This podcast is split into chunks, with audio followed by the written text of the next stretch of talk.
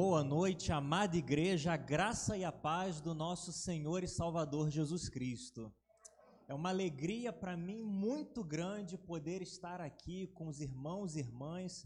Tive a oportunidade de expressar a minha alegria pelo convite, de fato, um privilégio por poder estar aqui nessa data tão festiva, ainda que por necessidade comemorada de uma maneira diferente mas sem dúvida alguma uma noite festiva e na verdade fazia algum tempo desde a última vez em que eu vim à Igreja Batista do Areal.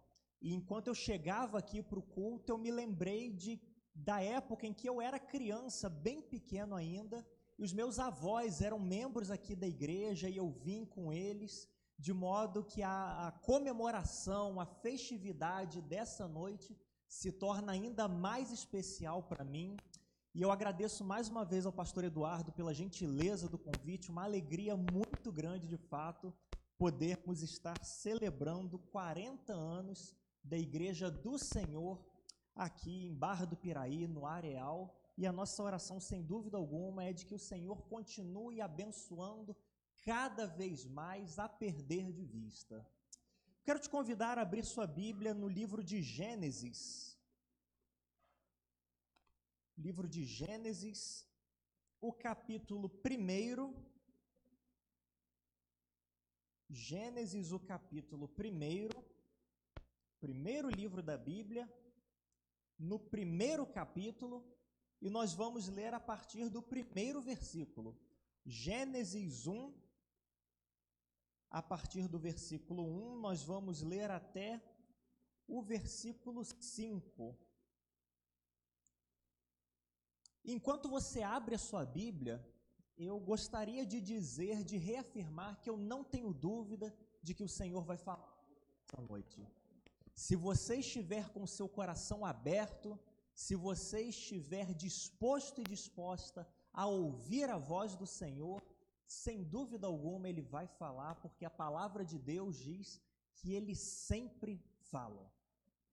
Nós vamos ler Gênesis 1, de 1 a 5, e o texto diz o seguinte: No princípio, Deus criou os céus e a terra.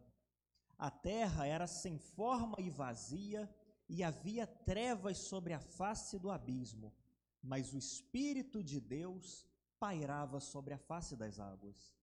E Deus disse: haja luz, e houve luz. E Deus viu que a luz era boa, e fez separação entre a luz e as trevas. E Deus chamou a luz dia e as trevas noite. E foram-se a tarde e a manhã, e este foi o primeiro dia. Quero te convidar a fechar os seus olhos, a baixar a sua cabeça mais uma vez. Nós vamos orar ao Senhor. Querido Deus, muito obrigado, Pai, pelo privilégio que o Senhor nos dá de testemunhar 40 anos da tua igreja aqui no Areal. Nós te louvamos por isso, nós reconhecemos a tua mão nesta igreja, porque se não fosse o Senhor, sem dúvida alguma, a igreja não estaria aqui, Pai. Nós te pedimos ainda que o Senhor continue abençoando e cada vez mais essa igreja, o ministério do pastor Eduardo, todo o rebanho teu confiado a ele, que de fato o Senhor faça prosperar abundantemente, Pai. E neste momento nós pedimos de uma forma muito particular que o Senhor abra o nosso coração, que o Senhor abra o nosso entendimento para compreender as insondáveis maravilhas da tua lei, Pai, que de fato somente o Senhor tenha voz e espaço aqui, que seja a voz do teu Espírito Santo a nos encorajar, a nos confortar e a nos encorajar na nossa caminhada aqui, Pai. Fala conosco, é o que nós te pedimos e te agradecemos, em nome de Jesus. Amém. A cidade mais antiga do mundo é a cidade de Jericó. Jericó existe como cidade há 10 mil anos. 10 mil anos como cidade, essa mesma Jericó que nós lemos na Bíblia, lá no livro de Josué. Hoje, a cidade de Jericó é uma cidade contemporânea, com seus carros, seus ônibus, seus prédios construídos. Mas justamente pelo fato de a cidade de Jericó ser uma cidade tão antiga, diversos arqueólogos decidiram escavar para ver o que encontravam do passado lá. E a grande verdade é que 17 camadas de civilização foram encontradas lá. Vários arqueólogos escavaram um pedaço aqui, um pedaço ali, e hoje, se você tiver o privilégio de visitar a cidade de Jericó, você vai ver que grande parte dela consiste de sítios arqueológicos. Dentre esses muitos arqueólogos que tentaram escavar a cidade de Jericó para ver se descobriam alguma coisa de valor, alguma informação relevante do passado, houve um que se destacou. Esse arqueólogo, lá na década de 50 do século passado, acreditava firmemente que se ele escavasse fundo o bastante, ele descobriria algo que nenhum arqueólogo antes dele foi capaz de descobrir. Ele acreditava que se ele cavasse fundo o bastante, ele encontraria vestígios da mais antiga construção feita pelas mãos humanas. E assim, ele se lançou nessa jornada de escavar fundo o bastante para encontrar uma torre, como ele acreditava, a mais antiga da história da humanidade. E ele escavou, escavou, escavou, o tempo foi passando e nada dele encontrar a torre que ele imaginava e tinha certeza de que encontraria. À medida em que o tempo ia passando, ele começou a enfrentar algumas dificuldades. Ele começou a enfrentar alguns problemas com a sua equipe de escavação, que começaram a questionar se de fato haveria alguma coisa para ser descoberta ali. À medida em que o tempo foi passando, esse arqueólogo começou a enfrentar problemas com a falta de recurso. Afinal de contas, ninguém queria investir dinheiro numa escavação que não apresentaria resultados. À medida em que o tempo foi passando e o verão chegou, o arqueólogo começou a enfrentar problemas também por conta do clima. Afinal de contas, a cidade de Jericó, que fica lá perto do Mar Morto, no verão, chega a fazer 47 graus ou mais. Imagine os trabalhadores terem que escavar debaixo de um sol de 47 graus. O sentimento, a sensação que começou a vir sobre aquele arqueólogo foi a de desânimo, a de frustração, a vontade de desistir. Afinal de contas, ele havia dedicado a sua força, o seu tempo, o seu recurso, no objetivo de encontrar uma torre enterrada ali, e ele não alcançou nada. Vencido por essas adversidades várias, ele acabou abandonando a sua pesquisa. Ele acabou abandonando a sua escavação. Vencido pelo cansaço, pela frustração, pelo fato de não ter encontrado aquilo que ele buscava. E embora você não seja arqueólogo ou arqueóloga, e eu não o seja também, sem dúvida alguma nós conseguimos compreender bem o sentimento que ele experimentou há tantos anos. O sentimento de buscar alguma coisa e não encontrar de buscar uma resposta e não obtê-la. O sentimento de frustração, talvez, que nós experimentamos, ou de cansaço que nós experimentamos, quando a gente ora por uma coisa por tanto tempo e tem a certeza de que a gente vai receber exatamente aquilo que a gente está pedindo e ainda não aconteceu. O sentimento de cansaço que talvez você já, já tenha experimentado por orar tanto tempo por um filho, por uma filha, um parente talvez, de dar conselhos, de tentar orientar na esperança de que houvesse uma mudança de rumos e essa mudança não vem. E você tenta, você insiste, você luta, você gasta tempo, você gasta recurso, você gasta criatividade e não encontra aquilo que estava procurando.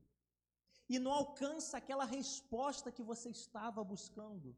Você tem certeza de que se investir mais um pouquinho, você vai conseguir, e você investe então e não alcança aquilo que estava esperando o sentimento que a gente experimenta é o mesmo que aquele arqueólogo experimentou.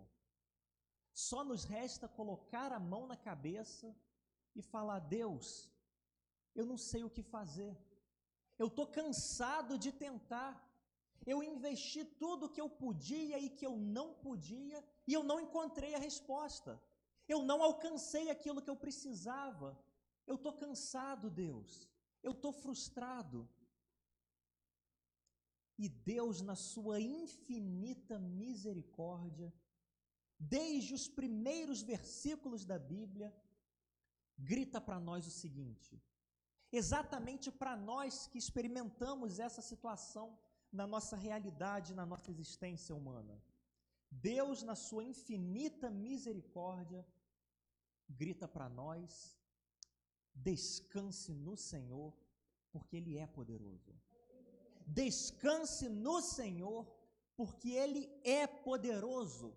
Por mais cansado que você esteja, por mais frustrado que você esteja, por mais que você tenha tentado e investido, descanse no Senhor, porque Ele é poderoso. E o texto que nós lemos, que nos fala exatamente a respeito disso, nos aponta três motivos pelo, pelos quais nós devemos e somos encorajados a descansar no Senhor. Em primeiro lugar, o texto nos diz que nós devemos descansar no Senhor, porque Ele é poderoso para criar. Descanse no Senhor, porque Ele é poderoso para criar. É exatamente o que o versículo 1 diz. No princípio, Deus criou os céus e a terra. Deus criou os céus e a terra.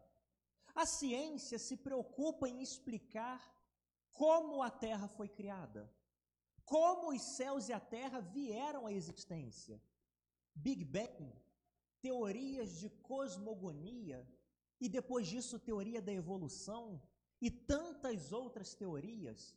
A ciência se preocupa em explicar ou tentar explicar como a terra foi criada. A Bíblia não tem essa preocupação. A Bíblia é um livro de fé. E desde o início a Bíblia deixa clara: olha, eu não vou tentar te explicar como a terra foi criada. Não é isso que você precisa saber. O que você precisa saber é que Deus criou. Não importa como, mas foi Deus que criou. A Bíblia não se preocupa em explicar os processos e os meios usados por Deus para trazer a terra à existência. Mas ela se preocupa sim em deixar claro que no princípio Deus criou os céus e a terra. E depois disso, ele criou a luz. E depois disso, ele criou os luminares, e criou as árvores frutíferas, e criou os animais, e concluiu o processo de criação relatado até o fim desse capítulo, criando o ser humano. A grande preocupação da Bíblia e que nos é fonte de descanso é justamente saber isso. Deus é poderoso para criar. A criação que Deus faz é muito diferente da criação que o ser humano faz. E o ser humano é capaz de criar coisas belíssimas. Pense, por exemplo, na estátua Davi, esculpida por Michelangelo. Que obra de arte belíssima! Pense no quadro Mona Lisa, pintado por Leonardo da Vinci. Que pintura belíssima, talvez o quadro mais conhecido do mundo. Mas a gente não precisa ir distante lá para os grandes museus para encontrar criações humanas muito bem feitas. Pense naquele bolo de chocolate que você já comeu. Que obra de arte são alguns bolos de chocolate. O ser humano também é capaz de criar coisas belíssimas, coisas muito boas. Mas há uma grande diferença. Para o ser humano criar, ele precisa partir de alguma coisa que já existe. Para o Michelangelo ter esculpido Davi, ele precisou de um bloco de granito. Sem bloco de granito, não haveria estátua. Para Leonardo da Vinci pintar o quadro Mona Lisa, ele precisou de uma tela, precisou de tintas, precisou de um pincel, precisou de um local adequado. Sem esses elementos, não haveria pintura Mona Lisa. Se você vai cozinhar um bolo de chocolate que é uma obra de arte, lembre do seu pastor. Mas sem dúvida alguma você vai precisar de ovos, leite, farinha, um forno para assar. O ser humano é capaz de criar coisas belas e muito boas, mas a partir de algo. Mas Deus, Ele é poderoso para criar a partir do nada. Deus chama a existência coisas que não existem, como se elas já existissem, é o que nos diz Romanos, o capítulo 4. Quando Deus cria e Ele é poderoso para criar, Ele não depende de circunstância, Ele não depende de já existir alguma coisa, Ele não depende de um ponto inicial no qual Ele possa se apegar. Pense no povo de Deus enquanto estava fugindo do Faraó ainda no deserto. Haviam acabado de sair do domínio do Egito, mas ainda não estavam livres. Precisavam atravessar um mar e chegar do outro lado, na terra prometida. Não tinha o que fazer. À frente, o mar, atrás, Faraó. Não havia possibilidade. Mas Deus é poderoso para criar. E justamente por isso, a partir do nada, sem nenhuma base anterior, ele cria um caminho no meio do mar. Deus é poderoso para criar aquilo que nós temos necessidade. Descanse no Senhor, porque Ele é poderoso para criar, assim como Ele criou o mundo a partir do nada, assim como Ele criou um caminho no meio do mar para o seu povo, Ele é poderoso para criar na sua vida aquilo que você tem necessidade. Ele pode criar para você um novo casamento se o seu está caindo aos pedaços. Ele pode criar um novo coração no seu filho, no, na sua filha, ou naquela pessoa por quem você tanto ora. Ele pode criar paz dentro da sua casa. Ele pode criar harmonia nos seus relacionamentos. Ele pode criar novas perspectivas na sua vida. Se você está cansado de tentar, já investiu tudo o que tinha, tudo o que podia e não encontrou a resposta ainda, descanse no Senhor porque Ele é poderoso para criar. Mas o texto vai além e nos dá ainda um outro motivo pelo qual nós somos encorajados a descansar no Senhor. Descanse no Senhor em primeiro lugar, porque Ele é poderoso para criar.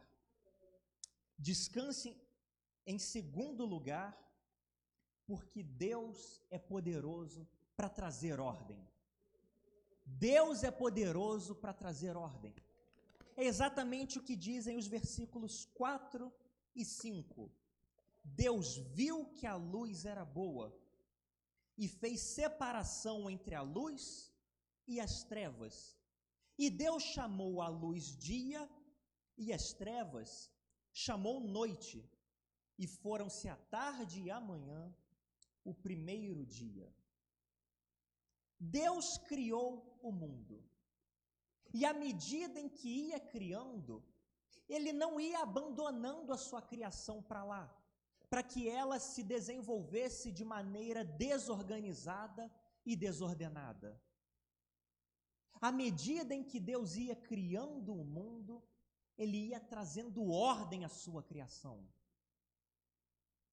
Após criar os céus e a terra, e criar a luz, Deus começou a colocar ordem na sua criação. Deus colocou a trazer as coisas para o seu devido lugar. Então ele separou a luz das trevas. A luz ele chamou dia, a, a, as trevas ele chamou noite. Depois ele separou as águas que estavam sobre a superfície das águas que estavam na atmosfera. Separou a terra das águas, a parte seca das águas. Deus ordenou que cada árvore produzisse frutos segundo a sua espécie, não qualquer tipo de fruto, porque Deus é poderoso para trazer ordem. Tudo aquilo que tinha potencial de crescer, de caminhar de maneira desordenada, Deus trouxe ordem. E assim como na criação Deus estava intervindo e colocando ordem, colocando cada coisa no seu devido lugar, organizando tudo, assim também muitas vezes a nossa vida precisa de organização. Muitas vezes os nossos pensamentos estão turbulentos, estão desorganizados, estão fora do eixo, precisa de ordem. Muitas vezes os nossos sentimentos, as nossas emoções estão fora dos trilhos, precisam ser organizadas ou reorganizadas. Muitas vezes, algumas questões que nós temos, sentimento de culpa, sentimento de frustração, sentimento de abandono, tudo isso precisa ser devidamente tratado, precisa ser trazido à ordem de novo, para que nós possamos caminhar e viver bem. E quantos de nós já não tentamos lidar com esses aspectos vários da vida humana com as nossas próprias forças? Não, eu estou com a cabeça muito cheia. Meu coração ele está instável, ele está abalado, ele está fora do trilho. Está desorganizado. Eu preciso de um tempo, é o que nós costumamos dizer. Eu preciso de um tempo para colocar a vida em ordem. Esse tempo é bom, sim. Mas a grande verdade é que nem sempre tirar um tempo resolve as coisas. Porque nem sempre eu e você conseguimos trazer ordem à nossa vida por meio de um tempo. O tempo não é todo poderoso. O Senhor é todo poderoso para trazer ordem. O tempo pode até ajudar, mas o tempo não é poderoso o suficiente para trazer ordem a todas as coisas. O Senhor é poderoso para trazer ordem, para fazer novo, para restaurar, para reconstruir aquilo que é necessário. É exatamente o que acontece numa casa em construção ou numa casa em reforma. Quando a gente inicia uma construção, inicia uma reforma, o que é que a gente tem? Desordem. Um monte de areia para cá, um monte de tijolos para lá, pedras mais à frente, vergalhões logo ali, sacos de cimento para lá, e a gente olha e quem vai construir pensa: será que isso tudo vai virar uma casa mesmo? Uma casa bonita, uma casa boa? E o processo de construção começa. O processo de reforma começa. E aquilo que num primeiro momento parecia e era, na verdade, só um monte de areias, um monte de pedra e um monte de tijolos, vai ganhando forma, vai sendo lapidado, vai sendo trabalhado de modo que aquele que sabe reconstruir, aquele que sabe organizar de maneira certa esse material todo, transforma uma pilha de materiais de construção numa casa. É isso que o Senhor faz na nossa vida. Ele tem a capacidade, ele é poderoso para trazer ordem àquilo que para nós parece simplesmente pedras, simplesmente entulho, simplesmente coisas que a gente não consegue trabalhar muito bem. Mas o Senhor é poderoso para trazer ordem a isso tudo. O mesmo Deus que trouxe ordem à criação é poderoso para trazer ordem à sua vida. o mesmo Deus que organizou toda a criação é poderoso para te permitir um recomeço, para te permitir refazer, para te permitir viver de novo aquilo que já está quebrado, trazer a ordem, trazer ao seu pleno funcionamento. O Senhor é poderoso para isso, portanto, descanse nele. Não tente lutar só com as suas forças para reconstruir, para organizar, para fazer dar certo. Descanse no Senhor. Descanse no Senhor. Mas esse texto, em terceiro e último lugar, nos dá ainda um outro motivo pelo qual nós somos encorajados a descansar no Senhor. Quando a gente se sente como aquele arqueólogo que insistiu em cavar e cavou cada vez mais fundo, esperando encontrar algo e no fim das contas não encontrou nada. Quando a gente se sente como aquele arqueólogo cansado, frustrado, sem perspectiva, sem saber o que fazer, sem saber como resolver, querendo respostas e sem encontrar, vem a palavra de Deus e nos diz: descanse no Senhor, porque Ele é poderoso para cuidar. Descanse no Senhor, porque Ele é poderoso para cuidar. Não apenas Ele é poderoso para criar, para trazer ordem, o Senhor é poderoso para cuidar com muito amor e com muito carinho. É exatamente o que dizem os versículos 3 e 4. Disse Deus: haja luz, e houve luz. E Deus viu que a luz era boa e fez separação entre a luz e as trevas. Toda a criação do mundo, todo o processo de criação aconteceu exatamente da forma que o Senhor falou. Na verdade, a criação se deu por meio da fala do Senhor. O Senhor falava e acontecia. Disse Deus: haja luz, e houve luz. E dessa mesma forma, Deus foi criando todo o restante do mundo, até que chegou no final da criação, na coroa da criação, quando foi criar o ser humano, homem e mulher. Deus os esculpiu do pó da terra com as suas mãos e soprou em suas narinas o fôlego de vida.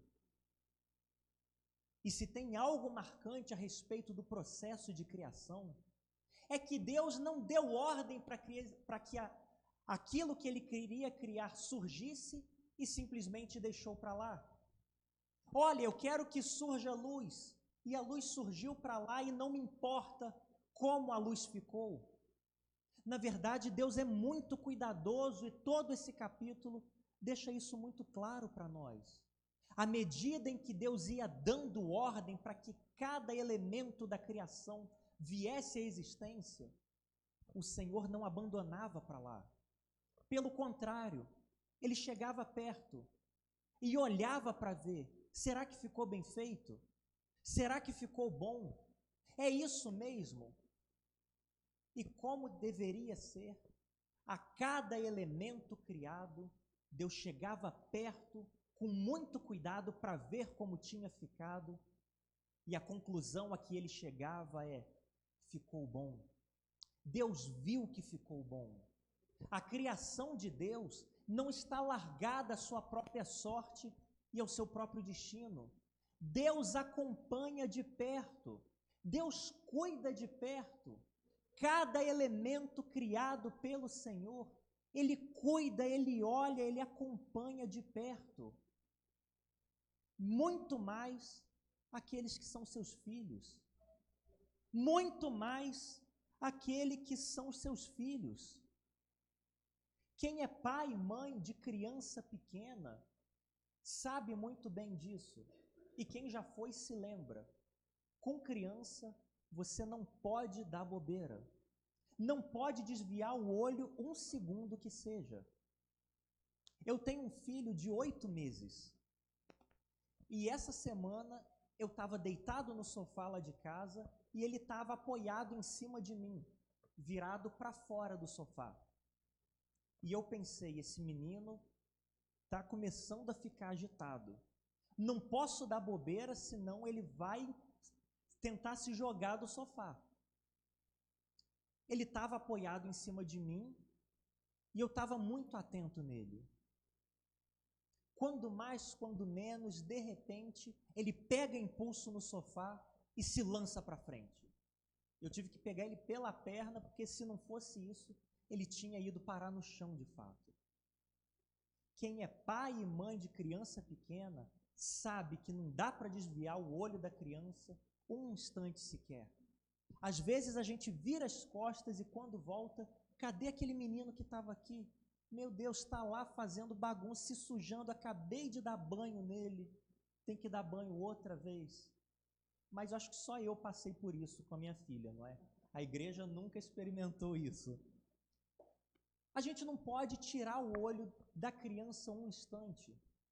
E é exatamente isso que o Senhor faz conosco.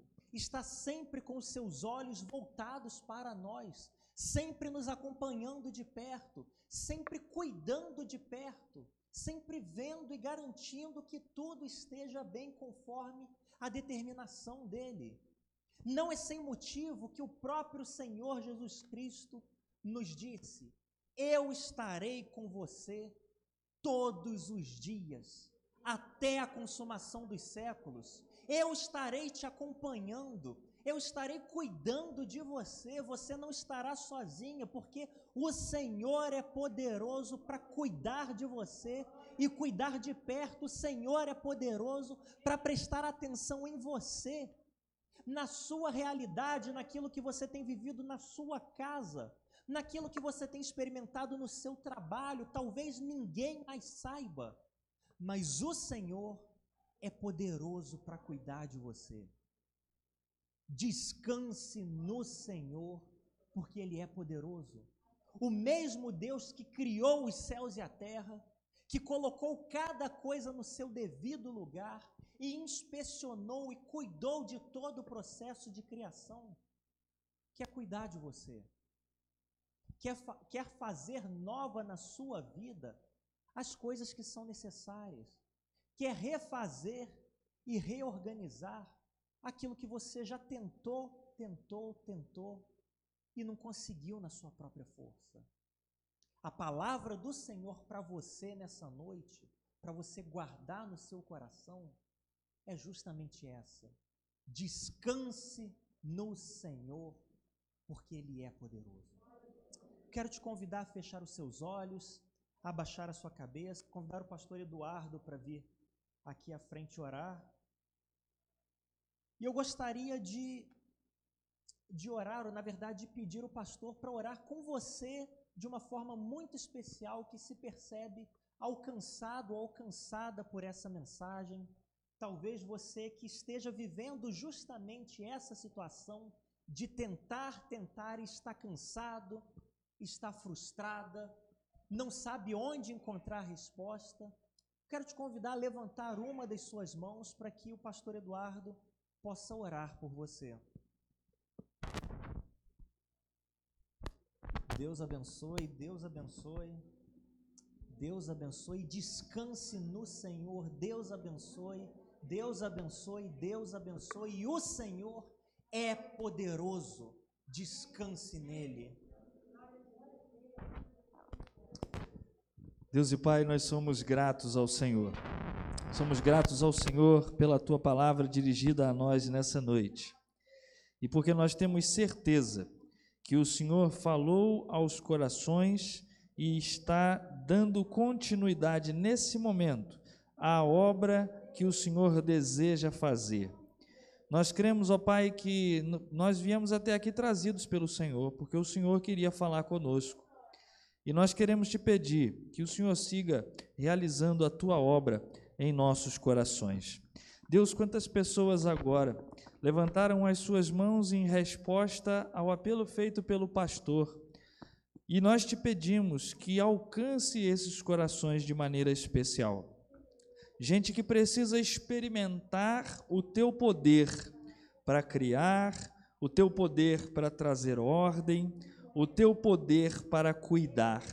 Em nome de Jesus, eu te peço que o Senhor tome essas vidas em tuas mãos e responda às suas necessidades, conforme a tua boa, agradável e perfeita vontade.